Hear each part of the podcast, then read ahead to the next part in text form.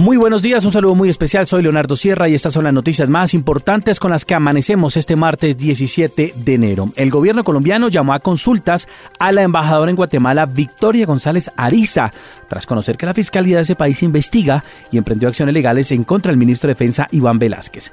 A través de Twitter, el presidente Petro dijo que jamás aceptará la orden de captura de nuestro ministro Velázquez. Antes de partir a Davos, Suiza, donde estará presente el presidente Gustavo Petro dio estas declaraciones respecto al ministro Velázquez y los líos judiciales en Guatemala. Dominaba y domina la República de Guatemala, pues ahora es perseguido por ese tipo de intereses que tocó. La lucha contra la impunidad es una de las luchas más fuertes que una persona y una sociedad pueden dar, porque la corrupción genocidio, el asesinato desde el poder generan intereses poderosos, intereses tan fuertes que quisieran perpetuarse. Solo a través de rupturas como las que inició nuestro ministro Velázquez en Guatemala es que las sociedades logran descubrir caminos de mayor transparencia en donde ellas puedan ser de verdad las dueñas del poder y no los criminales los criminales reaccionan.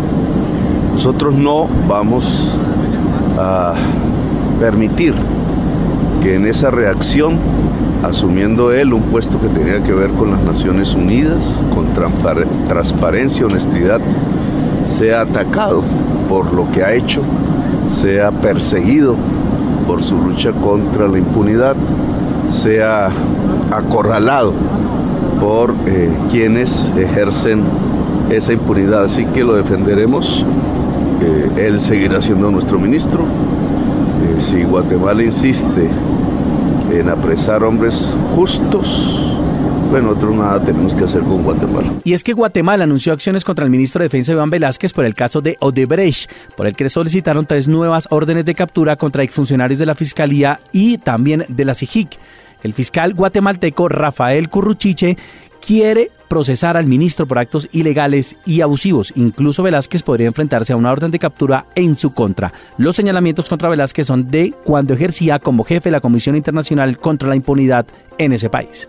Quiero manifestar que la Fiscalía Especial contra la Impunidad emprenderá las acciones legales correspondientes para que respondan por sus actos ilegales, arbitrarios y abusivos.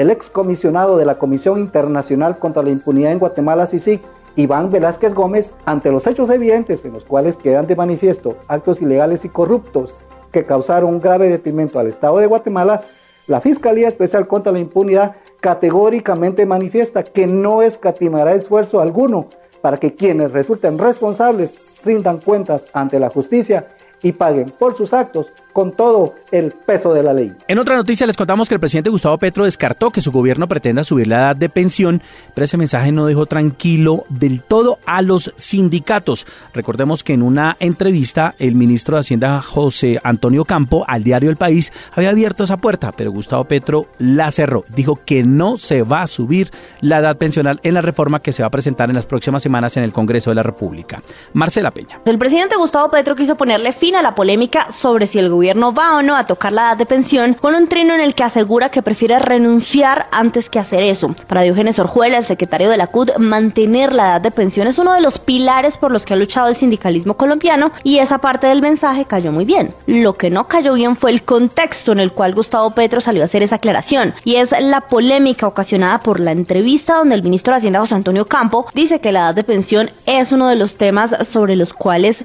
están considerando cosas en la reforma pensional. Eso en su concepto deja varias inquietudes. De las reformas pensionales y de la ley 100, pero también para nosotros es un criterio fundamental. La CUD y las demás centrales hoy están en las negociaciones del texto de reforma tributaria. Este miércoles, el Ministerio de Hacienda les va a presentar a ellos y también a los empresarios las cifras sobre el panorama de las pensiones en Colombia. Y por fin, el gobierno firmó el decreto que congela el aumento de los peajes para el 2023. Son 140 peajes que administra la ANI y el Invías.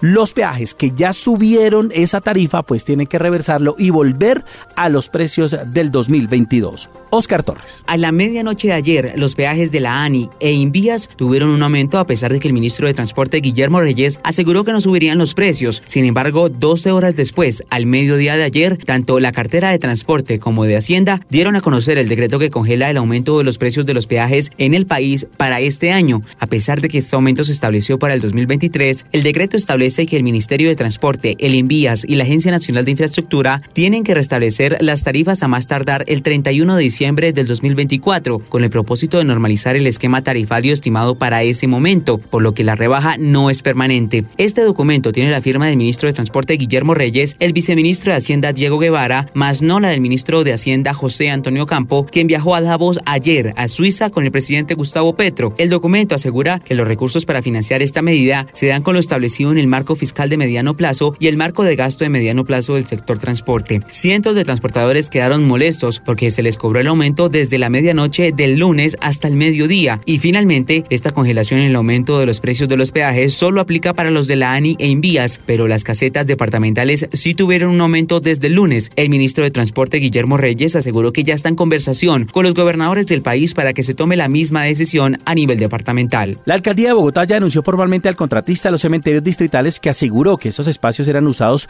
para desaparecer cuerpos de personas detenidas en las manifestaciones, algo que el distrito calificó como una infamia. Entre tanto, siguen las sanciones por otras irregularidades en los cementerios, una polémica que ya generó las primeras protestas que se presentaron por parte de miembros de la primera línea en la alcaldía de Bogotá. Valentina Herrera. Felipe Jiménez Ángel, secretario de Gobierno de Bogotá, confirmó que ya erradicaron la denuncia por calumnia y otros delitos contra Sergio Vanegas, el contratista de los cementerios distritales, que aseguró haber pagado 1.500 millones de pesos en efectivo para sobornar a funcionarios y quedarse con la operación y además que altos mandos de la policía usaron los cementerios para supuestamente ocultar cuerpos de desaparecidos en el marco de las protestas. Dice Jiménez que en Bogotá nunca se desaparecieron 300 personas relacionadas con esas manifestaciones y que la gente no puede inventarse un holocausto sin enfrentar a la justicia. Esta denuncia llega luego de la fuerte respuesta de la alcaldesa Claudia López asegurando que los casos que se reportaron fueron esclarecidos y las personas encontradas con vida. Todas las supuestas personas, se llegaron a hacer casos de 79 supuestas denuncias de desapariciones. Todos los 79 fueron ubicados, vivos, sanos y salvos por las autoridades judiciales. La policía también desmintió la participación de sus hombres en estos hechos y anunció más denuncias, mientras que en el Congreso piden una intervención urgente de la Fiscalía para verificar cada una de las versiones.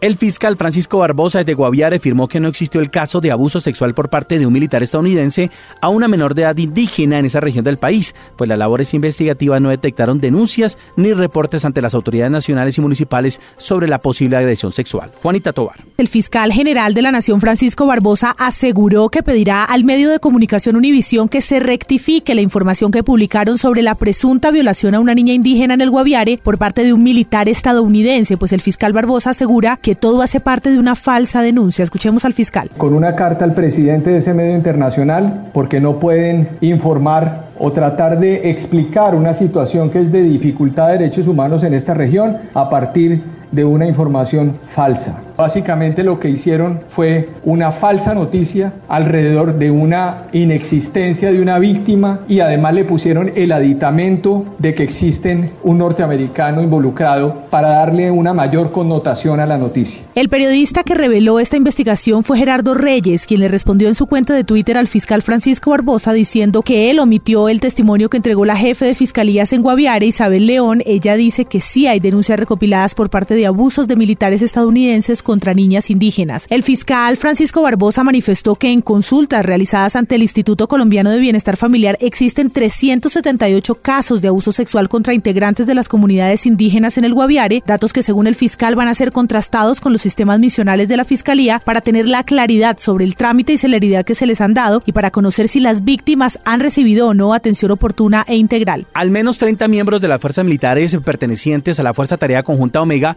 fueron retenidos por la comunidad mientras desarrollaban operaciones de patrullaje en los sectores de Alto Caño Cafre y Alto Caño Ánimas, en el municipio de Vista Hermosa, en el departamento del Meta. Los responsables sería un grupo de pobladores que autodomina Guardia Campesina, quienes piden que una delegación especial haga presencia en la zona para dejar en libertad a los militares. Los indígenas dicen que hacen presencia en medio del cese bilateral del fuego estos militares. El gobernador del Meta, Juan Guillermo Zuluaga, se refirió a este hecho al que calificó como un secuestro. El ejército no estaba ni desarrollando órdenes de captura, ni erradicando, ni en combates. Lo que hacen es patrullajes normales. O sea, esto no significa que hay una violación al cese del fuego que decretó el señor presidente de la República. Esto no es una zona de distensión, esto no es una zona de despeje. El ejército debe estar en todos los rincones del departamento, por supuesto, acatando las directrices del gobierno nacional. En otra noticia les contamos que en las próximas horas llegará al puerto de Barranquilla un buque con 3.000 barriles de gasolina y corriente y diésel, cuya carga será trasladada por el río Magdalena hacia Tumaco, luego será llevada hasta Pasto para atender la crisis por desabastecimiento a partir del cierre de la Panamericana. El gobierno ya le han ofrecido 1.027 hectáreas en 27 predios para reubicar afectados por el derrumbe en Rosas Cauca. La Unidad Nacional de Gestión del Riesgo evaluará si son predios aptos para el campo y procederán a la compra para reubicar a los damnificados. Estamos hablando más de 160 familias en el sur del país. Esas son las noticias más importantes con las que amanecemos en este martes 17 de enero. Un abrazo, muchas gracias.